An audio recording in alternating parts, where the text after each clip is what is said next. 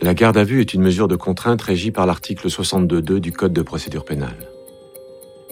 Elle est décidée par un officier de police judiciaire à l'encontre d'une personne soupçonnée d'avoir commis ou tenté de commettre un crime ou un délit.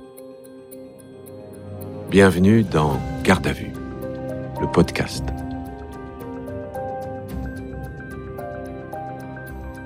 « 2 janvier 2001, 11h du matin. Deux jeunes garçons promènent un chien au mureau dans les Yvelines. À côté d'un parking, au milieu des détritus, ils découvrent un sac de couchage abandonné. À l'intérieur, le corps ensanglanté d'une jeune femme. L'autopsie révélera de nombreuses lésions à la tête ainsi que des marques au cou. La victime a été étranglée. Son foie et sa rate sont éclatés. Elle n'a pas été violée. Le corps va être rapidement identifié. Il s'agit de celui de Jeannette O'Keefe, une étudiante australienne de 28 ans. La trace de Jeannette s'arrête sur les Champs-Élysées le 31 décembre 2000. Comment son corps s'est-il retrouvé dans cette cité de la banlieue parisienne? Sans témoin, sans indice, cette affaire restera une énigme pendant de longues années. Ce n'est que huit ans plus tard, grâce à de nouveaux éléments d'enquête, qu'un suspect sera identifié. Un certain Adriano Arrojo da Silva est interpellé chez sa compagne et transféré à la brigade criminelle de Versailles. Le 17 février 2009, à 6h30 du matin, sa garde à vue commence. Vous écoutez le premier épisode de l'affaire Arrojo da Silva. Ces auditions ont été reconstituées avec des comédiens d'après les procès-verbaux des interrogatoires. Vous entendrez aussi les témoignages des enquêteurs et des avocats qui ont travaillé sur l'affaire. Donc tu peux décliner ton identité, le lieu et la date de ta naissance, s'il te plaît. Euh, je m'appelle Adriano Michel Arrojo da Silva. Je suis né le 6 juin 1975 à Macapá, au Brésil, de euh, Emmanuel et Raymanda Maricotte. Je suis français. Le corps de la jeune femme a été retrouvé le 2 janvier 2001 au Muro. Est-ce que tu te souviens ce que tu faisais ce jour-là? C'est vieux, je m'en souviens pas.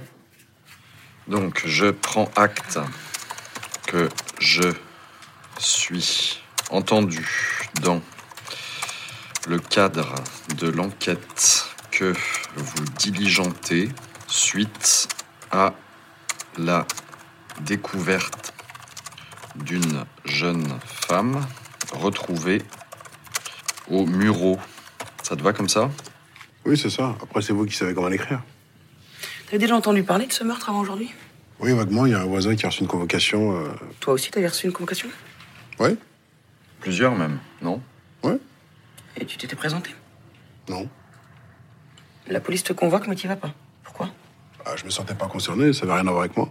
L'audition où on le laisse se positionner, ce qu'on appelle l'audition de chic, Lieutenant Cathy, police judiciaire de Versailles. ces questions euh, qui paraissent anodines dans le sens où il se dit bah tiens, euh, je leur donne ma version des faits, ils réagissent pas, je m'en sors bien.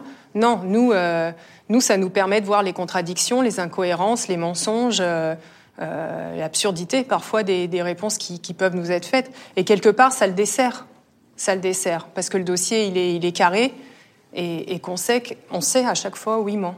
Nous, on a des éléments, on sait des choses, Capitaine Arnaud, police judiciaire de Versailles. et on va juste euh, vérifier que les déclarations de la personne sont concordantes avec les éléments qu'on a mis à jour par l'enquête. Tu sais où le corps a été retrouvé? Un voisin m'a dit au bureau, mais je sais pas exactement où. On est là, sur l'esplanade du parking, hein, bas de chez toi. Ouais, c'est derrière chez moi, dans, vers les petits jardins, à deux minutes. Ouais, Tu te promènes des fois autour de chez toi? Ouais ça arrive quand je suis avec mes enfants. Tu as des déclarations spontanées à faire à propos de cette affaire? Ah, je vais pas dire des choses pour te faire plaisir. Tu me dis que c'est un rapport avec moi, donc je suis pressé de le connaître. Il est pressé de le connaître, euh, nous aussi, on est pressé de- d'avoir la vérité. Les auditions des mises en cause, quelque part, c'est un petit peu euh, comme une partie de cartes. C'est comme une partie de poker, quoi. C'est la première audition, on a 48 heures devant nous, donc les cartes, on va les abattre euh, les unes après les autres.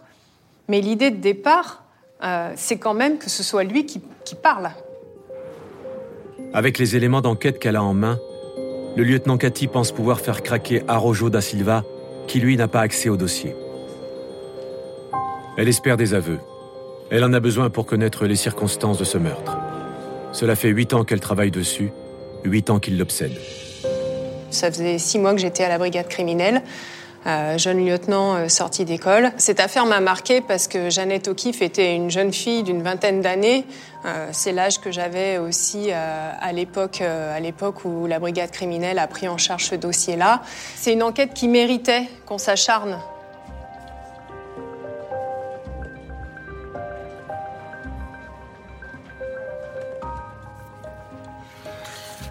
regarde, c'est la photo de la jeune femme qui a été assassinée. Tu la connais? Non, je la connais pas, j'ai jamais vu. Regarde, Nathan, regarde bien. C'était déjà arrivé de passer le réveillon en dehors des mureaux En province ou à Paris? Non, je crois pas, non. T'as jamais été sur les Champs-Élysées, par exemple, le 31 décembre? Non. C'était pas le 31 décembre 2000 Il me semble pas, non. Il te semble pas ou t'es sûr que non? Non, j'étais pas, non.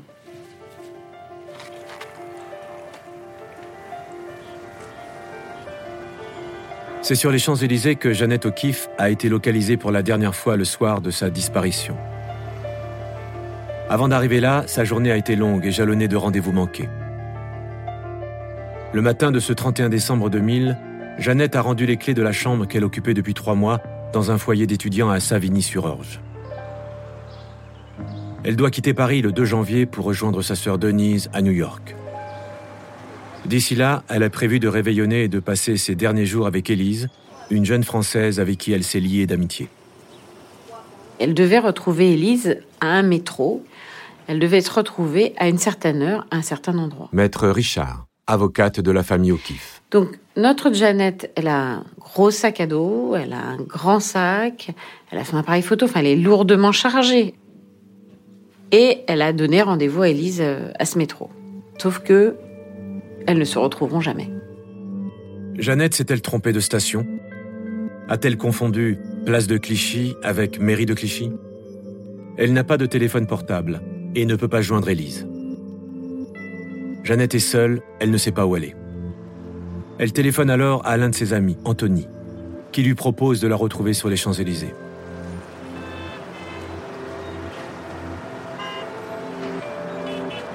Mais lui non plus ne viendra pas au rendez-vous ce soir du 31 décembre. Il faut, il faut imaginer ce soir-là, un 31 décembre, ce que c'est les Champs-Élysées un 31 décembre? C'est la fête absolue. Il n'y a pas de personne seule sur les Champs-Élysées. Les gens, ils sont en couple, ils sont en groupe, ils sont entre amis, euh, ils sont heureux d'être là, ils s'embrassent. Euh, et elle, elle a ses paquets, elle a son sac à dos qui est lourd, il fait froid, elle ne sait pas du tout où aller elle est déçue parce que ces deux contacts en France viennent de la trahir. Elle est au bord des larmes, si elle ne pleure pas. Jeannette n'a plus qu'une solution. Appeler la maman de son amie Élise, qui lui propose de venir chez eux, à Conflans-Sainte-Honorine. Alors, il faut voir quand même ce que ça veut dire pour euh, Jeannette de comprendre. C'est en français, on lui explique le RER, e tout ça, c'est assez compliqué. Et la mère d'Élise va lui dire quand tu arriveras à Conflans-Sainte-Honorine, à la gare, tu t'appelleras et on viendra te chercher à la gare. Sauf que, elle dira, elle n'a jamais appelé. Pourquoi? Parce que ce soir-là, Jeannette va rencontrer son meurtrier.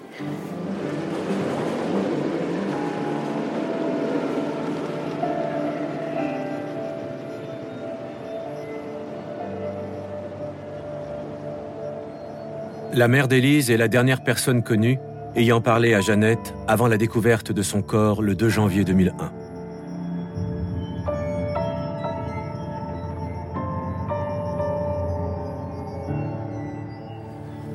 T'es violent avec les femmes?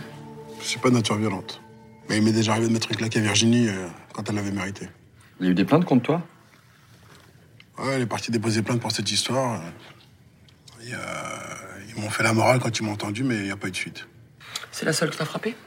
Frappé, c'est un bien grand mot. J'ai juste mis une claque. Ok.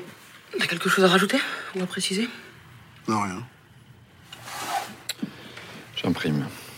Quand on arrête ce premier interrogatoire, il n'est pas particulièrement euh, stressé. Lieutenant Cathy. Il est toujours euh, persuadé qu'il est là, qu'il va sortir. Euh, pour l'instant, on lui a pas posé des questions vraiment qui l'embêtent, si ce n'est cette histoire de violence.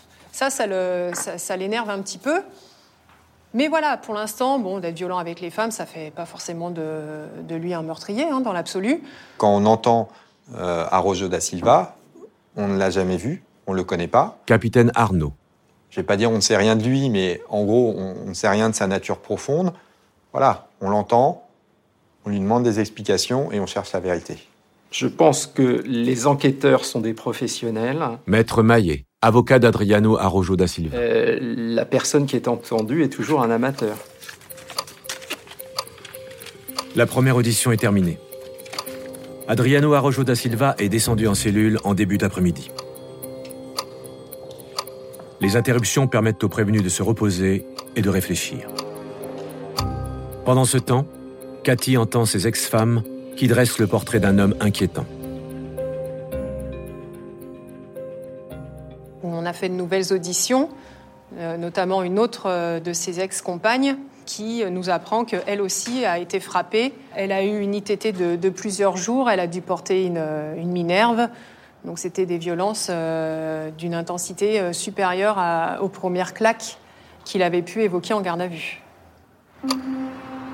La garde à vue d'Adriano Arrojo da Silva dure maintenant depuis presque 11 heures. Elle a débuté tôt ce matin lors de son interpellation.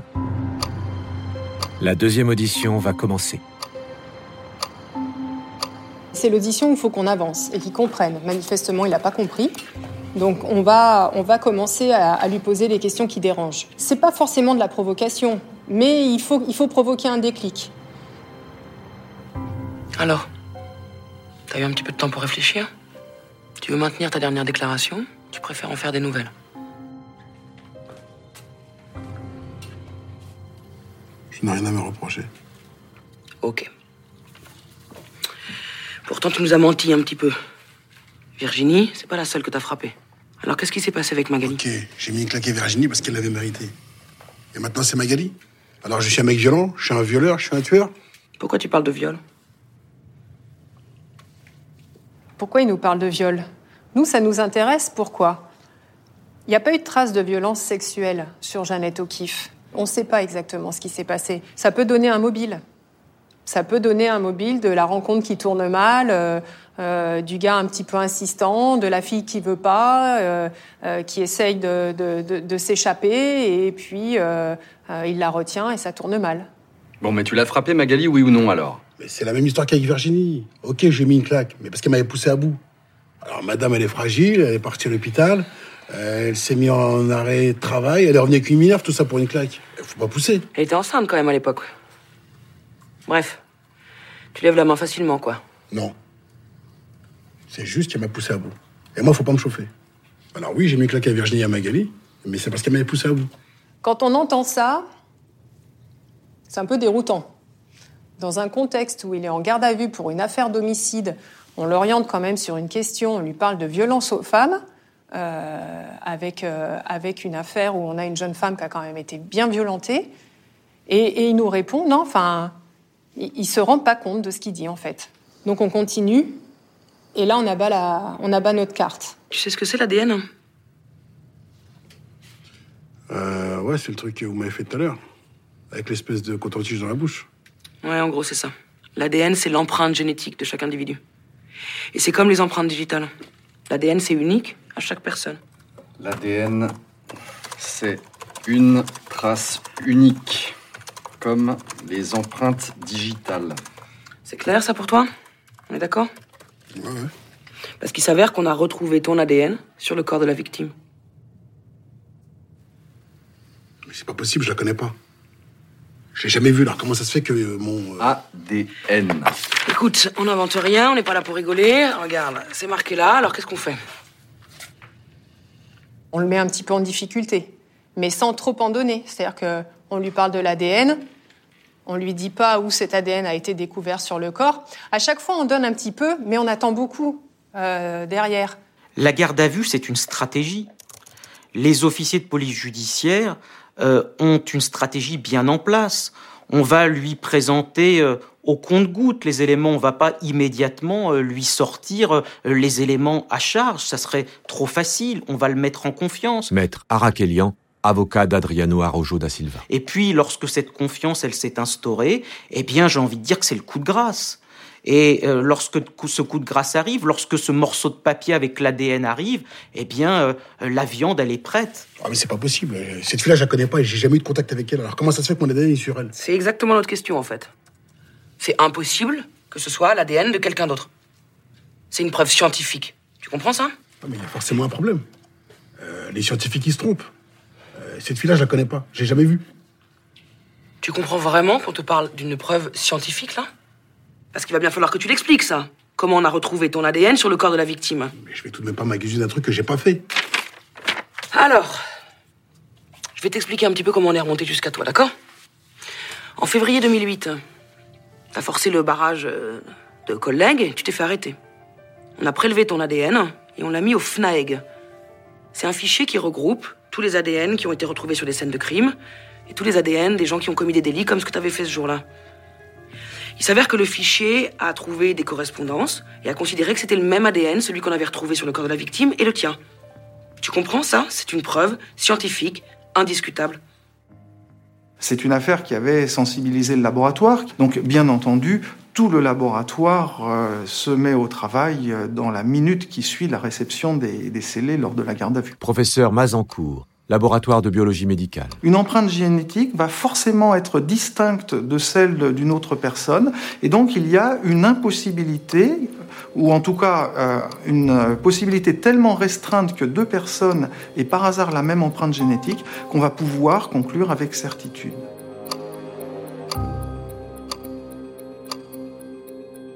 Vous venez d'écouter un épisode de Garde à vue. Retrouvez bientôt la suite. Et d'ici là, n'hésitez pas à vous abonner à ce podcast et à lui mettre plein d'étoiles.